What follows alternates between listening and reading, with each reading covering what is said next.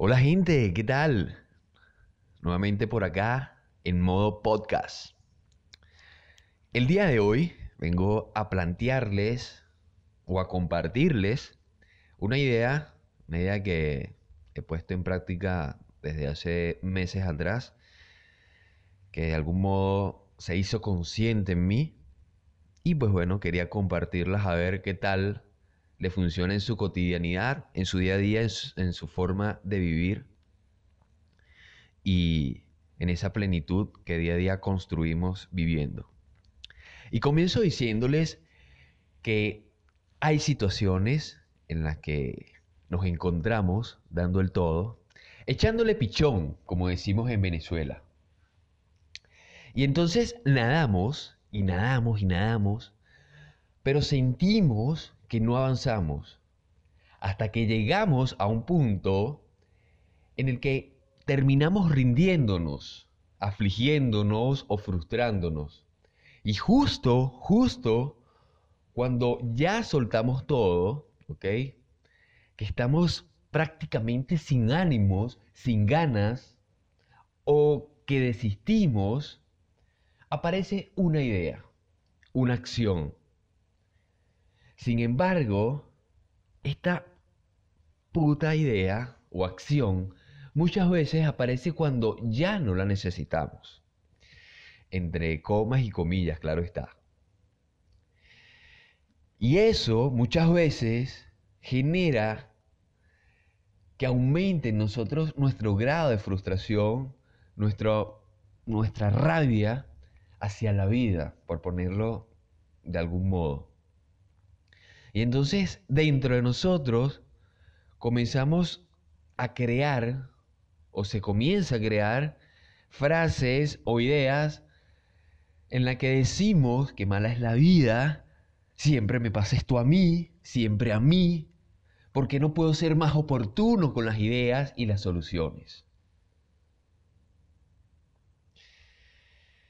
Me imagino o digo yo que también has pasado por estos momentos o estas situaciones, que parecen cosas locas y raras, pero pasan. Y como andamos con el automático a mil, dejamos a un lado eso que llamamos discernir.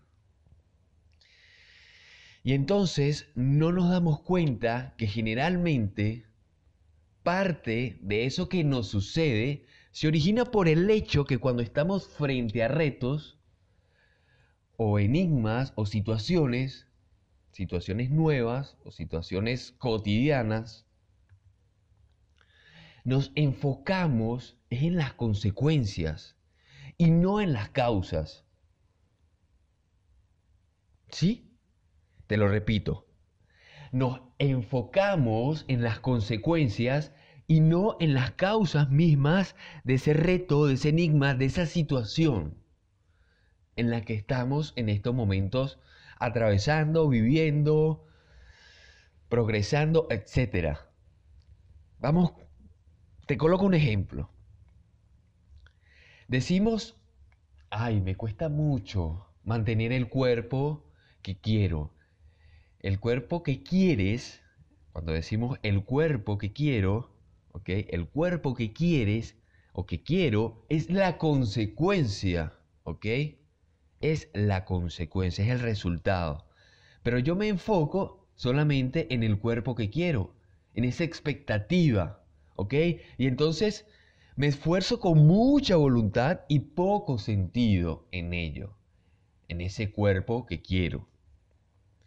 Sin embargo, si saliera de ese trance, de enfocarme meramente en el PUTO cuerpo que quiero y le diera más significado a las rutinas, a los hábitos y a las acciones diarias que practico y sobre todo al sentido que eso tiene en mi vida, indudablemente que mis resultados cambian, se transforman, indudablemente no estaría obligándome ni esforzándome por ese cuerpo que quiero, porque de manera progresiva mi cuerpo progresaría según los hábitos y el sentido que eso tiene para mí vivir. ¿Ok? Entonces no tendría que verme obligado a mantener de manera coercitiva algo que para mí tiene mucho sentido, algo que para mí conecta mucho, algo que indudablemente me estoy enfocando es en su causa. Te coloco otro ejemplo, sin especificar mucho en una patología, una patología específica. Y pasa de manera muy recurrente en nuestras vidas, muchas veces sin saber cómo carajos se origina. Y esto tiene que ver que muchas veces en nuestra vida nos vamos enfermando. A lo largo de nuestra vida nos enfermamos. Pero hay ciertas enfermedades o ciertas patologías que recurrimos o que de manera recurrente se generan en nosotros. Y resulta que nosotros la vamos paliando o paliamos es la consecuencia alterando muchas veces nuestro sistema inmunológico porque queremos meterle cualquier medicamento y yo sé que no le metes cualquier medicamento, es una exageración, pero es para que reflexiones, metiéndole cualquier medicamento que cambie el estado del malestar así, Shazam, de. Sin embargo, dejamos a un lado la causa de ese malestar. Y así vamos, así vamos en la vida, hasta que un día el malestar ya no se calma. Y no se calma con ese medicamento que en algún, en algún momento utilizábamos. Porque ya el organismo lo ha absorbido y ya no tiene ninguna función. Y así vamos hasta que llega un punto en que esa enfermedad ya no es una enfermedad, sino algo mucho más consecuente, algo más impactante en nuestro cuerpo, ¿ok? Por eso es importante, ¿ok? Que nos enfoquemos en las causas y no en las consecuencias de nuestras situaciones. Porque cuando nos enfocamos en las causas, indudablemente, ya sea de manera cuántica, de manera o de manera progresiva, indudablemente vamos a ir creando transformaciones orgánicas, transformaciones congruentes que indudablemente nos harán la vida más llevadera y sobre todo alcanzar esas consecuencias más parecida a lo que queremos, a lo que conectamos desde nuestro corazón y desde nuestra mente y no desde nuestras expectativas y la inmediatez automática que vivimos hoy en día. Y por eso te digo que esto se puede trasladar a muchos ámbitos de nuestra vida. De hecho, si en tu trabajo no te sientes a gusto, ¿cuál crees tú que es la causa y cuál será la consecuencia? Si en tu relación hay algo raro, en vez de enfocarte y amplificar las consecuencias que puedan estar sucediendo en tu relación, identifica las causas y trabaja indudablemente sobre ellas.